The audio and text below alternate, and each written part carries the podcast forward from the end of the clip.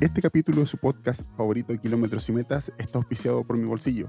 Sí, como lo oyen, por mi bolsillo. Si a ti te gusta lo que se habla y cómo se habla, entonces te va a gustar lo que se viene.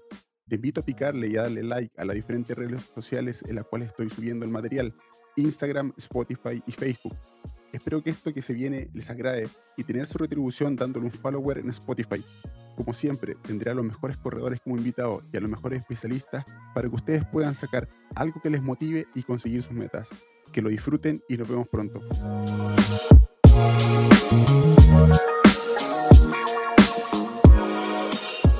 William, ¿cómo estás? Eh, hola, bien, bien, gracias. Como siempre, William le digo a la gente, este capítulo va a estar subido en, eh, después de acá en Instagram y con los días va a estar subido también eh, en Spotify para que lo puedan buscar. Hay muchos otros corredores. Estuve con un compatriota enorme ayer y también he estado con Saúl Padua.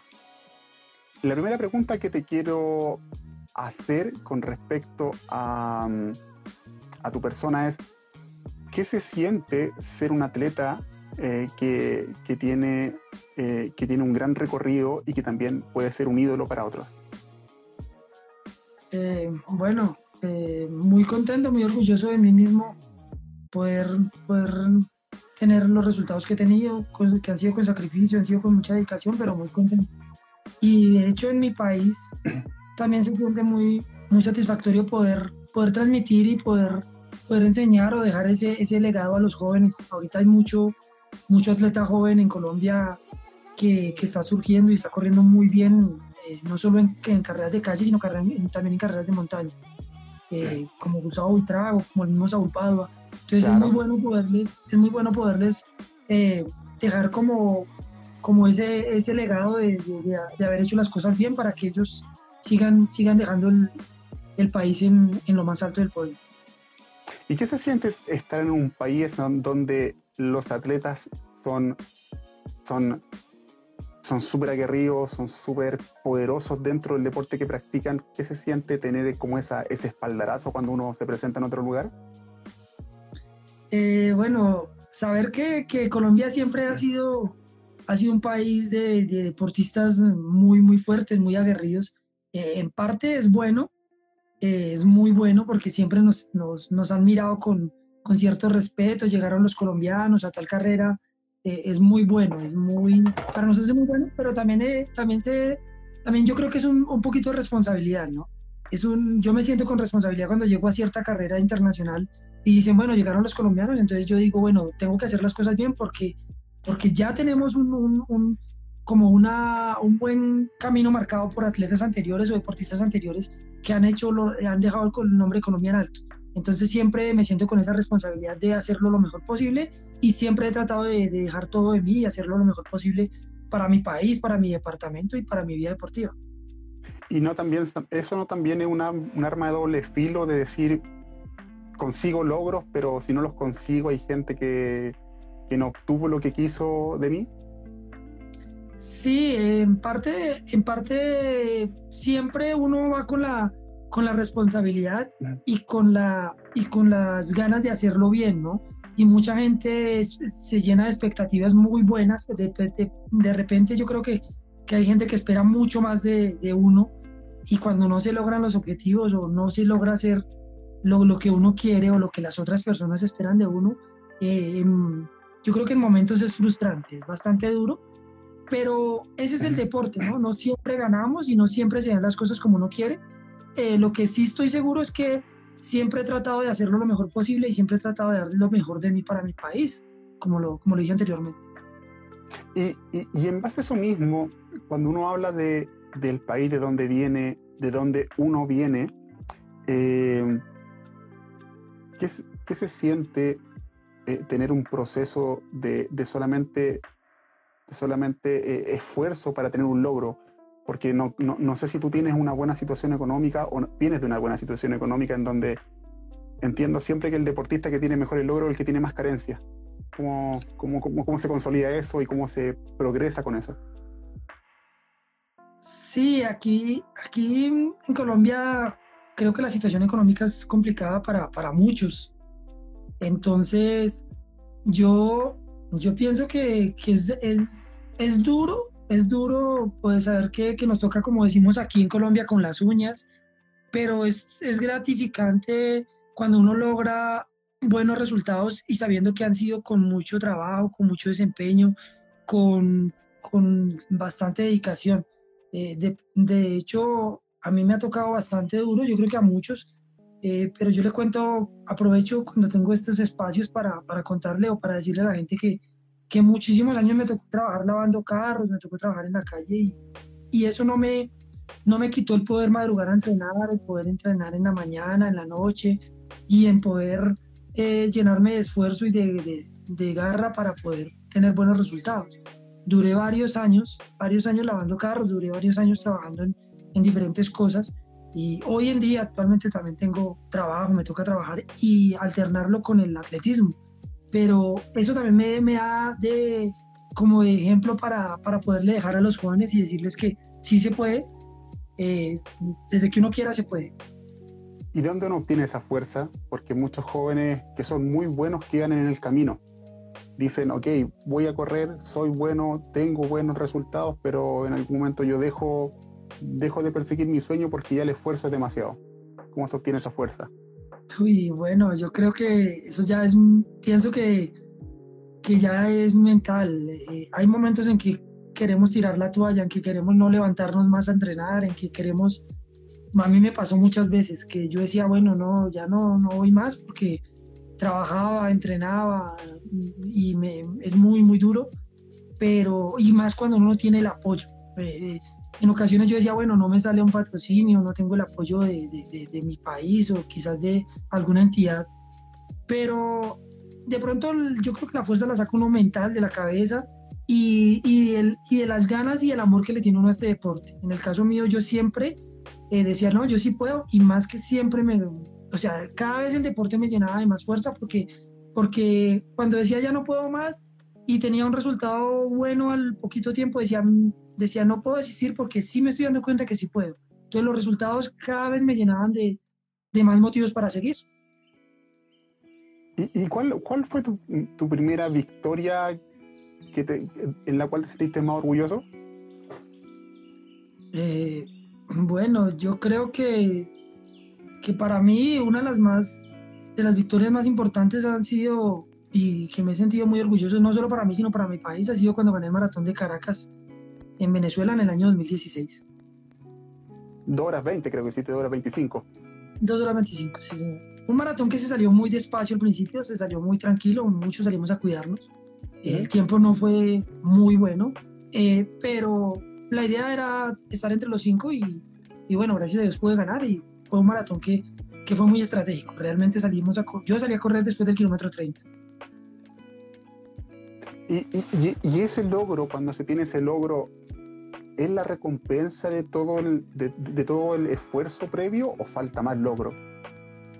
Bueno, sí es la recompensa a, a, a, lo que se ha, a lo que se ha trabajado meses anteriores. Yo hice una preparación muy buena eh, porque ese año habían clasificación para los Olímpicos y había hecho una, sí. una preparación muy buena para, para tratar de clasificar a los Olímpicos.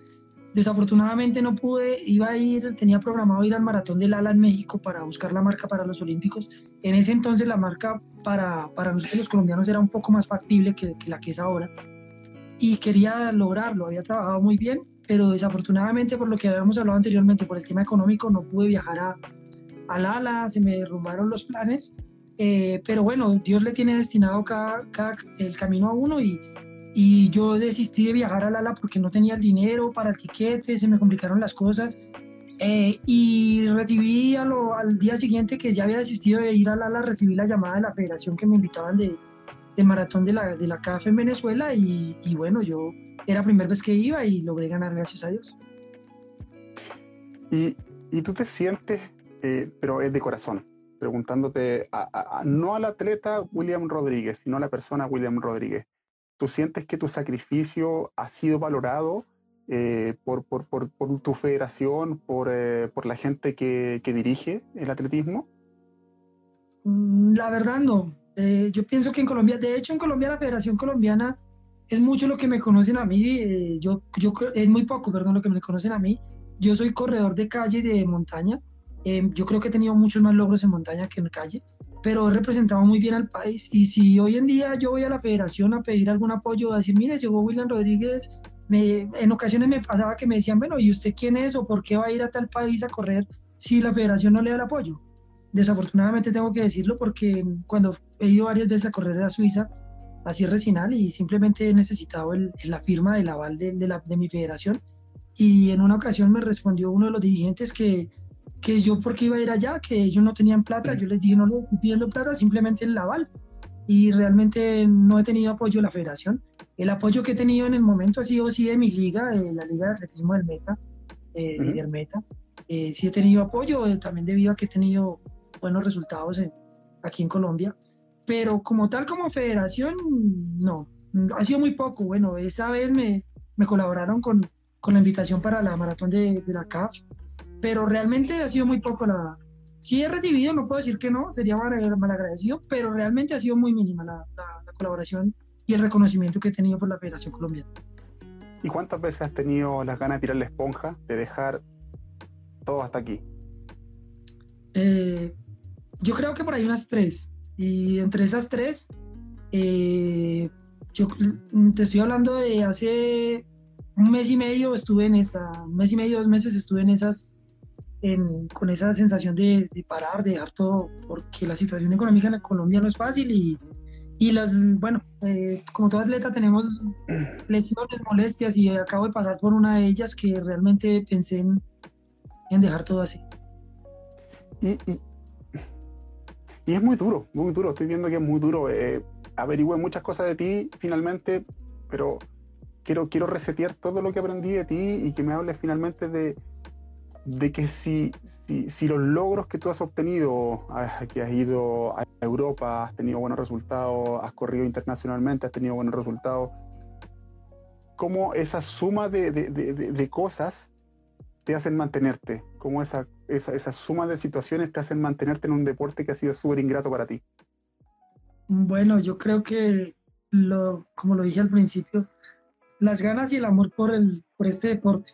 Este deporte, así como ha sido de pronto un poco ingrato eh, con el apoyo que he recibido por, por las entidades, para mí ha sido, eh, yo creo que también ha sido muy, muy justo conmigo el deporte, porque obviamente me he sacrificado demasiado, he trabajado muy duro, he trabajado incluso tiempo con mi familia, he sacrificado tiempo con mi familia, pero, pero las veces que, que he hecho el trabajo bien, que he hecho las cosas a conciencia, se me han dado los resultados. Eh, me cambió, me cambió el atletismo, me cambió el modo de vida para mí, para mi familia. Yo le decía ah, a mis hijas que, yo le decía a mis hijas que si no hubiera sido por el deporte yo no hubiera salido de Colombia. Y gracias y hoy gracias al atletismo conozco bastantes países. Eh, tengo un hogar digno para, para mis hijas. Y, y, eso, con eso, eso me llena, que mis hijas estén bien, que pueda darles un techo a mis hijas y, y pueda tener una estabilidad para mí. Yo creo que eso es suficiente. ¿Y cómo se hace la transición entre, entre correr eh, asfalto o correr calle a, al cerro, al trail, algo que es una especialidad del atletismo pero completamente distinta? Eh, yo creo que hay muchos atletas que ahorita en Colombia lo están haciendo. Anteriormente no se atrevían o no nos atrevíamos. Yo creo que, si no estoy mal, fui uno, uno de los pocos que, o los pioneros que empecé con, el, con esa transición en Colombia, porque, eh, bueno, eh, anteriormente hubo muchos atletas que corrieron bien calle y corrían bien en carreras de montaña, más no de trail, que tenemos como a veces ese, ese, es, o sea, como que a veces las confundimos, ¿no? Porque correr en montaña, tú puedes correr en montaña, en carreras de asfalto en montaña, que son subidas, pero ya pasar al trail ya es completamente diferente, que son senderos, son trochas, son carreras muy técnicas. Entonces en Colombia ahora hay muchos, hay muy, muchos atletas que están haciendo ese paso, pero es bastante difícil. Yo creo que la transición eh, va en, dependiendo si tú no tienes que hacer una, una carrera de, ruta muy rápida, puedes entrenar para las dos. Pero si tú tienes que hacer una carrera de ruta, sí tienes que hacer trabajos bastante diferentes. Yo los he podido mezclar porque ahora no corro carreras cortas, casi siempre he corrido medias maratones y maratones y, y ahora lo que hago es tratar de hacer mucho trabajo de fuerza para cuando voy a eh, correr montaña. Y entonces eso me, me, ha servido para ambos, para ambas, para ambas carreras, montaña y calle, o trail calle. ¿Cuánto tiempo llevas corriendo tú? Y quiero hacerte una pregunta técnica.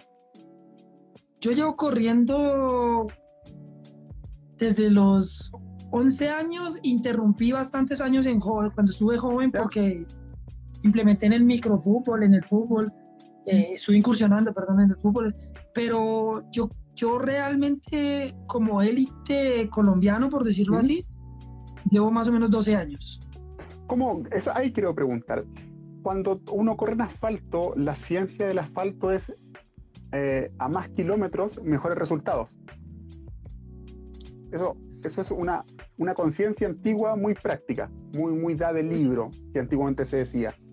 En el trail es completamente distinto. No significa que mientras más carga va a tener más resultados, sino que ser más específico en el deporte, en el ejercicio como tal. Con tu, con tu carga deportiva de antigüedad, tal vez teniendo una expertise distinta, ¿cómo pudiste eh, conjugar estas dos cosas de ser efectista y ser efectivo? Eh, yo creo que, que, había hecho bastantes kilómetros antes de pasarme a la montaña o empezar a correr, correr carreras de montaña. Yo creo que eso fue una de las, de, los, de, las, de las cosas que me sirvió bastante. Que yo trabajaba muchos kilómetros, eh, independientemente de que fuera a correr maratón o media maratón o carreras de 15 kilómetros, de 10 kilómetros, que en Colombia se veían mucho. Eh, yo siempre hacía, con mi entrenador, hacíamos bastantes semanas con bastante kilometraje. Sumábamos, sumábamos kilómetros cuando ya empecé a correr carreras de montaña, de hecho las hacía, yo empecé a hacerlas de, el primer trail que hice lo hice como entrenamiento. Mi entrenador no le gustaba que corriera eh, carreras por, aquí en Colombia, por 300 mil pesos, 200 mil pesos, que era 50, mm, 100 eh, dólares mi entrenador no me, no, me lo permitía. me decía, usted va a dañar una preparación para una carrera importante. Yo creo que muchos tienen esa, esa razón. Pero yo le decía a mi entrenador, profe, ¿cómo no voy a correr una carrera donde me puedo ganar 200, 300 mil pesos? Los cuales yo, yo no me los gano ni en una semana lavando carros. Cuando eso yo lavaba carros. Yo le decía, profe, ¿yo cómo no voy a ir? Entonces, yo le decía, yo me mato toda una semana lavando carros para ganarme 200 mil pesos. ¿Cómo no voy a ir a una carrera donde puedo correr eh, y ganarme los 200 o 300 mil pesos en un día? Entonces yo creo, yo le decía a él, déjeme correrla, yo la corro, yo la cojo de entrenamiento, aunque obviamente uno dice siempre voy a entrenar y no termina corriendo bastante fuerte. Pero así empecé a correr las carreras de montaña y yo me servía porque yo había hecho bastante trabajo y había acumulado bastantes kilómetros. Cuando llegaba a la montaña pues me sentía, me sentía cómodo, me sentía bien. Y así hice las primeras dos, tres carreras de montaña que, de trail que hice en Colombia. Oye, y, y cuando, cuando tú ya te insertas en el trail, eh, ¿cómo, ¿cómo fue los primeros resultados? ¿Cómo fue el estar ahí, no, ni siquiera con los mejores, sino de estar ahí plantado en un, en un lugar distinto, en una situación distinta y con corredores que son completamente distintos a ti y al general de las personas? Bueno, yo creo que ese día yo salí a correr pensando que corría calle. Eh, la primera carrera que hice la organiza él organizó el King, el King Quintana, que es el pionero también de las carreras de, de los carreras de trail en Colombia, de, que organiza. Y yo llegué a correr y yo salí a correr como si fuera con una carrera de ruta. Yo salí bastante rápido. Estaba Saúl Padua, que es un corredor experimentado en carreras de trail. Y yo salí a correr bastante rápido desde un principio. Mm, me, fui, me fui solo disculpa, ¿cuál Saúl Padua? Tenemos Saúl Padua padre y Saúl Padua eh, hijo. Hay que especifiquémoslo. Hijo, hijo, hijo. Estaba ah, Saúl Padua. Sí, y era el favorito eh, en, ese, día con, con, otro corredor colombiano que también es corredor de ruta y también corría trail en ese momento, que era Juan Pablo Rangel. Él, eh, ellos dos estaban como favoritos porque él también ya había ganado varias carreras de trail, pero yo salí a correr normal y bastante rápido y yo creo que me sirvió eso porque le saqué una distancia desde un principio y con, ese, con esa distancia prácticamente gané, pero nadie esperaba. Yo me sentí un poco incómodo, no incómodo, sino extraño porque a medida que iba corriendo uno estaba enseñado a la ruta que hay gente en las calles, que hay casas. Yo realmente me sentí extrañado porque era totalmente diferente. Era mi primera vez que corría en, en trail y fue bastante diferente en unos tramos que fue bastante técnico, la subida eh, me sentí un poquito incómodo, pero bueno, yo creo que debido a que había hecho bastantes trabajos de, de, kilómetros y, y fuerza, de pronto eso me sirvió. Y yo la gané y gané ese día. Muchos estaban, de hecho, el organizador me dijo: ¿Usted de dónde salió? Yo no lo conocía. Y él, hoy en día corro bastantes carreras de trail y he, evolucionado bastante en el trail y, y, en mi vida cotidiana gracias a que él me dijo, usted es muy fuerte, vamos a ayudarlo. Él me ayudó a salir del trabajo que tenía lavadero, de, lavando carros y él me ayudó a conseguir muchas, muchas, muchas salidas para poder cada vez mejorar mi deporte. Ah, qué bien, qué bien. Oye, em, dentro, dentro, tu, dentro de tu conocimiento, em, ¿qué, tal, ¿qué tan grande fue Saúl padre en el trail? Eh, dentro de lo poco que, que escuché del trail, eh, sé que tuvo bastantes resultados buenos. Eh, pero creo yo, él, él, corrió varias veces en, en Ciercinal y, y, en Suiza. Sí. Pero creo yo, creo yo, para mi concepto, que, que los resultados que él él fue muy grande en el trail, pero para mí ha hecho mucho, o sea, en la, cuando, él, cuando él pasó a la categoría, si no estoy mal, de 45 años en adelante, no había quien le ganara en Colombia a él en esa categoría. Y hoy en día creo que si él, si él está entrenando bien, si no tiene ninguna molestia y corre en su categoría, no hay quien le gane porque es muy, muy fuerte. De hecho, él en carreras de técnicas de descenso me ha, me ha pasado a mí en el descenso porque desciende muy, muy bien. Aparte, del, o sea, sin, sin importar la edad que tiene, él es muy bueno para descender. Oye, antes, antes de engancharme de esto que me estás diciendo, eh, me gustaría saber, cuando tú, cuando tú te planteas que quieres retirarte, y lo conversamos un poquito antes de, llegar al live, eh, que quieres retirarte porque no tienes un... Uh, no tienes eh, eh, los réditos suficientes para mantenerte, o sea, económicos claramente, porque uno siempre tiene que optar en esto, o te quedas por, por amor al arte, como se dice, o te quedas porque estás ganando dinero. Em, si tú ves que un corredor tiene 45 años y te saca distancia, ¿por qué tú dices o, te, auto, te autodices, no tengo que estar acá, me dedico a otra cosa? Bueno, realmente yo pienso, es como una contradicción, sí. Yo pienso que, que si... Lo que pasa es que a, mí, a, nosotros nos gusta, o a mí me gusta esto, me, apasiona correr. Pero si estoy ganando dinero, que es lo que me ha, me ha me, o sea, yo he ganado dinero, he hecho buenas cosas en el deporte, pero si estoy ganando dinero, pues yo sigo en el deporte, ¿verdad? Así tenga 40, 45, 50. Pero digamos, si yo, si, si yo tengo, sigo corriendo y así no esté ganando mucho dinero, pero, pero sigo obteniendo buenos resultados, pues yo voy a seguir porque es lo que me gusta. Yo creo que para, para mí sería un poco frustrante poder decir que yo ya pase a la, a la máster, que no me falta mucho, de hecho, pero que yo ya pase a la máster y que yo diga, no estoy ganando dinero y tampoco estoy obteniendo buenos resultados, bueno, como que estoy haciendo aquí pero, pero creo que lo, lo, dije, lo decíamos al principio, yo creo que uno, uno, no, uno para retirarse es muy difícil porque a uno le gusta esto, a uno le apasiona esto. Entonces yo creo que seguiría corriendo así sea de, de, de, por recreativo, por hacerlo recreativamente, yo creo que seguiría haciéndolo. De pronto el tema de las molestias, la verdad eso me, eso me tiene un poquito pensativo ahora último porque sí he tenido mm, bastantes, bastantes molestias, bastantes dolores que no han sido fáciles de sacar y eso de pronto sí, ya si tú no puedes correr por algún dolor, sí ya es más complicado. Pero por pasión, por dinero, por buenos resultados, yo creo que lo seguiría haciendo. ¿Cómo qué, cómo qué molestias tiene y cuál ha sido la más difícil de poder solucionar? Bueno, la verdad es que vengo con una molestia en la rodilla hace bastante tiempo. Llegué, la, la, rodilla me ha molestado bastantes años, pero lo he llevado, lo he, lo he llevado porque no he querido parar, he querido seguir corriendo. Pero después de que llegué de Suiza el año pasado, mm, yo corrí siete carreras en los ocho meses que estuve allá y en los ocho meses realmente fueron de agosto, de corrí de agosto a, octubre, a septiembre, porque yo eh, antes estaba todo, todo cancelado por el tema de la pandemia.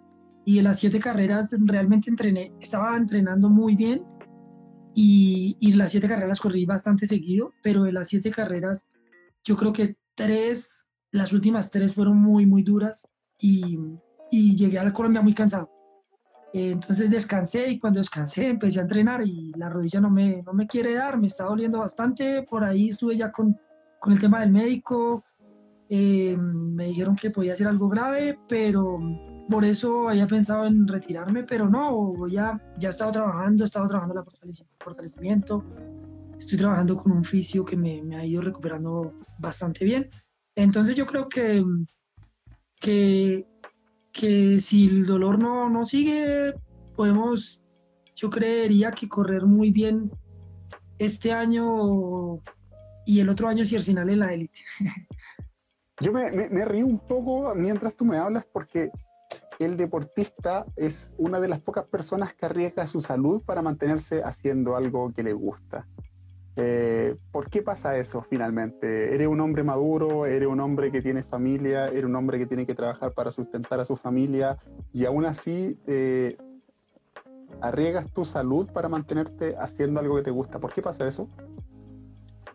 Yo creo que lo que decíamos hace un momento, la pasión, es lo que me apasiona, es lo que me gusta y, y aparte también el atletismo me ha dado, me ha dado dinero, entonces pues no me, no me ha llenado, pero me ha dado para, para poder mantener a mi familia, entonces si yo veo que, que puedo seguir corriendo, eh, la verdad, yo, si, yo, si yo, yo creo que puedo seguir corriendo con la ayuda de Dios y con las cosas que, que estoy haciendo para mejorarme, eh, lo voy a hacer, porque primero, como le dije, la verdad me apasiona, me apasiona mucho el atletismo y, y yo quisiera seguir dando buenos resultados para mí, para mi país y, y, para, y para mi vida deportiva, ¿no? Porque es, es, lo, que, lo que uno siempre quiere, dar buenos resultados.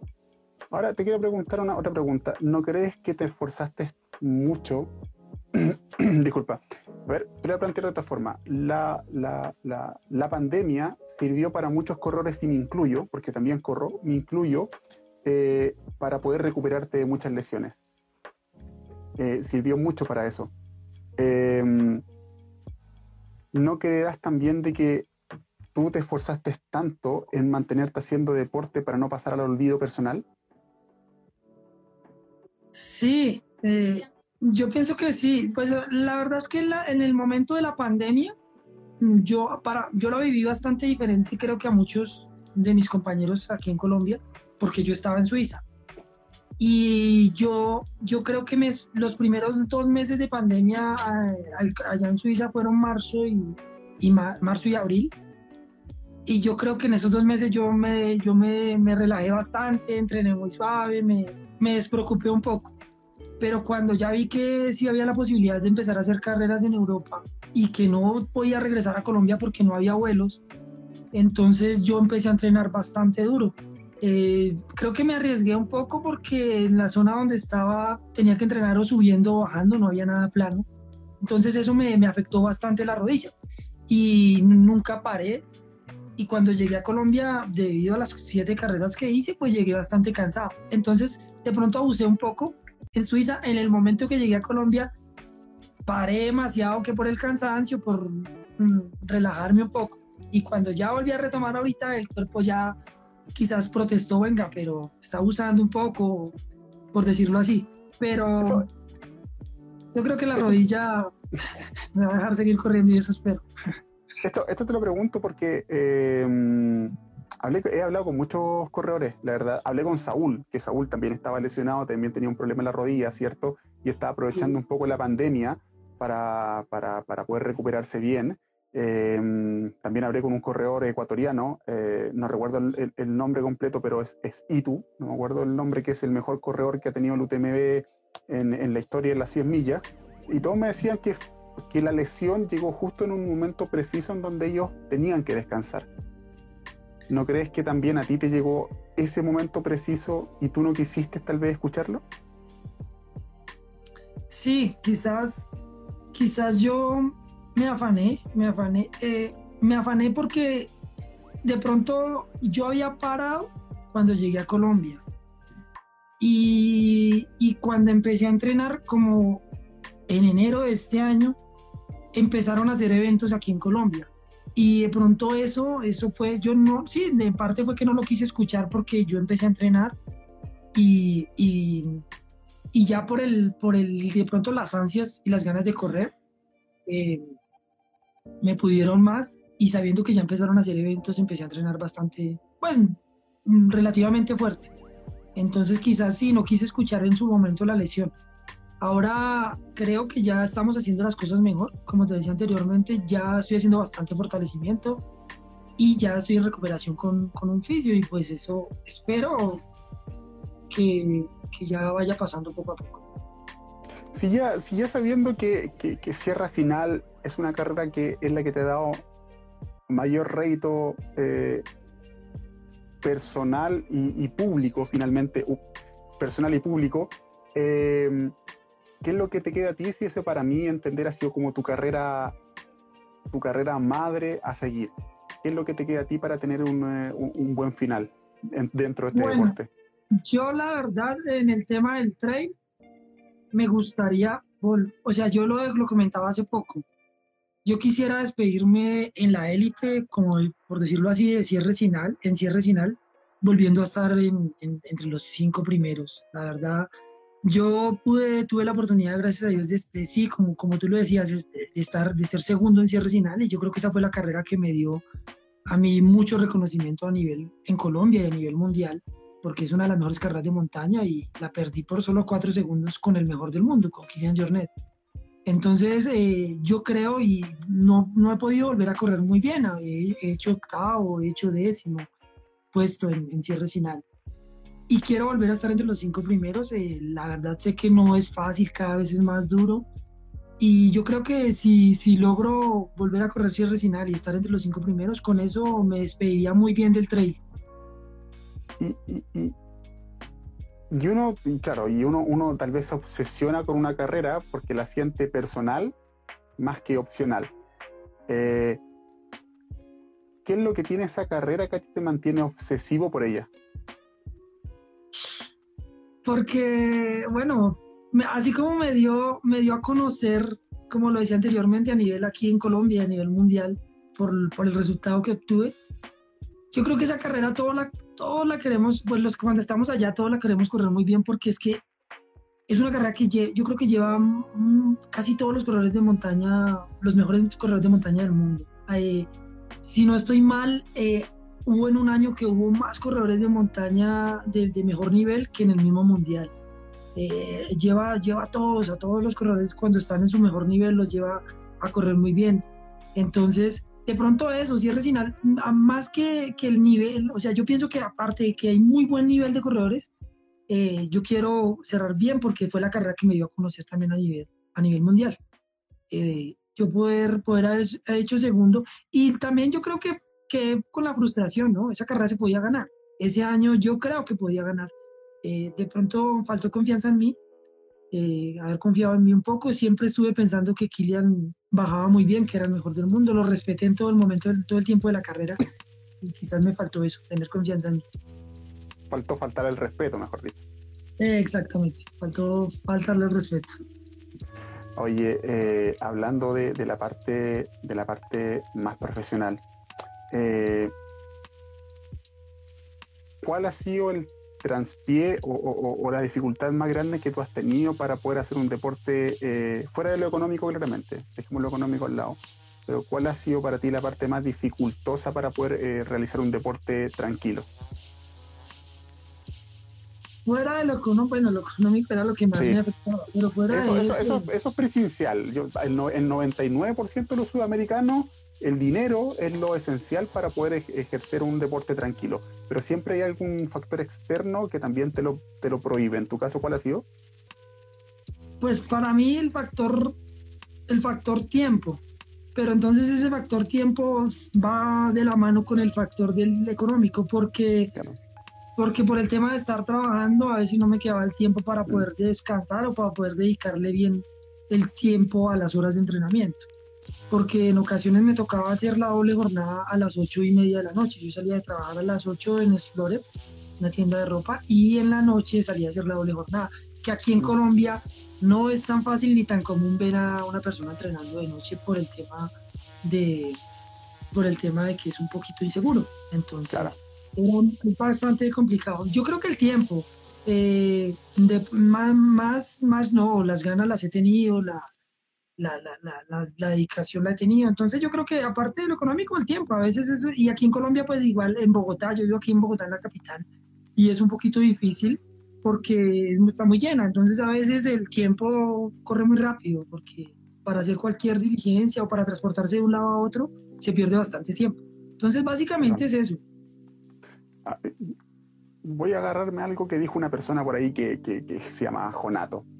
Eh, si para ti es difícil, para ti es muy difícil eh, el tema de los tiempos, me imagino cuán difícil tiene que ser para una mujer eh, realizar este mismo deporte, cuán, cuán arduo debe ser para ella. Sí, claro. Yo creo que, que, yo digo, yo siempre lo he dicho, las mujeres que, que practican este deporte son unas berraquitas, porque, porque no es fácil. De hecho, eh, mis dos hijas, eh, yo, yo tengo dos niñas y yo de, lo, comenté en algún momento que no me gustaría. Obviamente si hubieran decidido correr, las hubiera apoyado, eh, pero no me gustaría que lo hicieran porque sé que era muy duro y era es muy complicado para, para, para todos es duro, pero no quería que sufrieran ellas quizás lo que yo había sufrido. Creo que sí.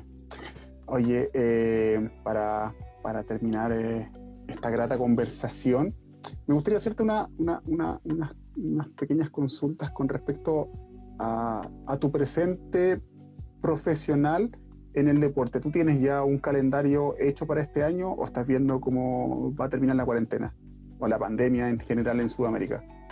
Eh, no, ya tengo un pequeño calendario eh, y de hecho también por eso es un poquito el afán, la recuperación de, de, las molestias que tengo en el momento, porque ya tenemos la, la, la, invitación de cierre final, tenemos la invitación de, o tengo la invitación de...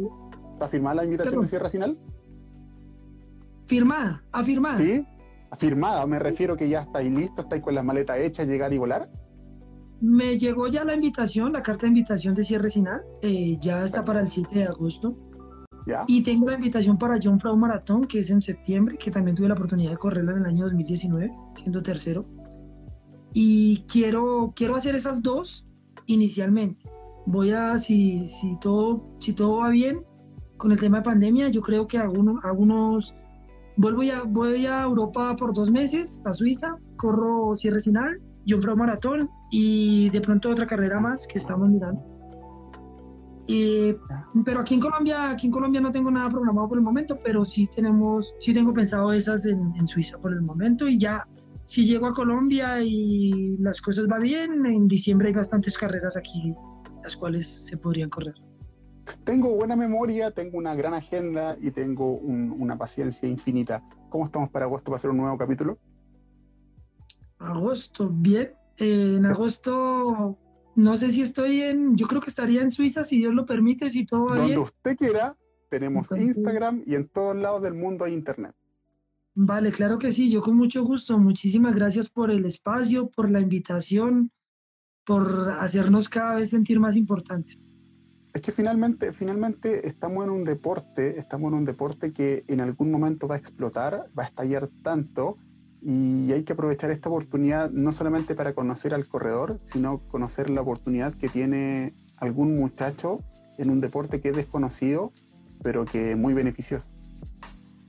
Sí, eso es cierto. Este deporte es desconocido y, gracias a ustedes y a todo este tipo de, de, bueno, a, la nueva ola de tecnología y todo esto lo podemos hacer cada vez más, que nos conozcan más y, y más que lo, que lo vea mucha más gente, para que no sea tan, desconocido. Esto finalmente yo con los corredores que, me encuentro muy interesante hago, un, hago un, video por Instagram, pero como toda la gente le digo y antes de terminar el capítulo están completamente invitados para escuchar los podcasts, que es un audio que mi tema es que la gente pueda conocer a los corredores como tú eh, mientras van corriendo, mientras van disfrutando el cerro, mientras van disfrutando eh, la carrera con amigos, ¿cierto? Pueden escuchar lo que el corredor experimenta, lo que el corredor dice eh, porque finalmente la gente vive de experiencia. Y como vive de experiencia, es bueno transmitir la experiencia para que el otro pueda también hacerle eco y de ahí sacar una idea que les pueda ser fundamental para poder eh, surgir. Sí, sí. Eh, la, experiencia que. O sea, la, experiencia que hemos tenido ha sido muy, muy grata. qué bueno, qué bueno el programa qué pena que no, no, no, no te entendía porque se cortó un poquito la comunicación y no te entendí bien lo que me dijiste al final. pero lo poco que te entendí es que la experiencia que hemos tenido ha sido muy buena y que, oh, que ojalá y Dios quiera sigan ustedes haciendo este tipo de programa, estas invitaciones a, a, todos los deportistas, porque como lo dije hace un momento, nos hacen cada vez más importantes. Muchas gracias, William. Te deseo una muy buena noche, una recuperación eh, muy pronta y que claramente salga fortalecido. Gracias, gracias a usted por la invitación nuevamente, por tenernos en cuenta. Eh, gracias a todas las personas que se unieron, que estuvieron pendientes. Eh, y saludos a, mis hijas nuevamente y a, todas las personas que estuvieron pendientes. Muchas gracias. Así que chicos, podcast va a estar disponible en unos días más. Eh, William Rodríguez, un gran corredor, un enorme corredor y uno de los mejores corredores de Sudamérica. Así que chicos, ánimo, suerte y disfrutar. William, un gusto. Chao, gracias. Chao.